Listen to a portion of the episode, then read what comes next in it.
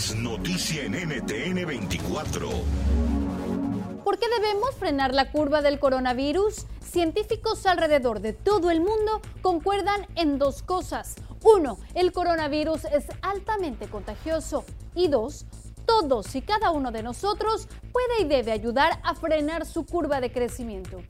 ¿Cómo? Es muy sencillo. Además de lavar nuestras manos, evitar tocarnos los ojos, la nariz y la boca, debemos poner en práctica el distanciamiento social.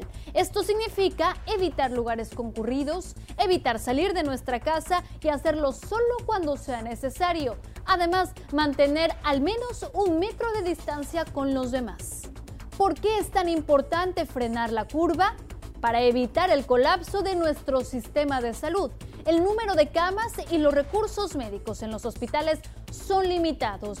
Si aumenta más rápidamente el número de enfermos, no habrá forma de atenderlos a todos. Incluso si soy una persona sana y me contagio, quizás no tendría mayores repercusiones en mi vida, pero puedo infectar a pacientes de alto riesgo, por ejemplo, adultos mayores o personas que tengan su sistema inmune comprometido.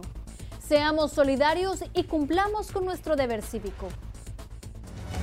NTN 24, el canal internacional de noticias con información de interés para los hispanos en el mundo.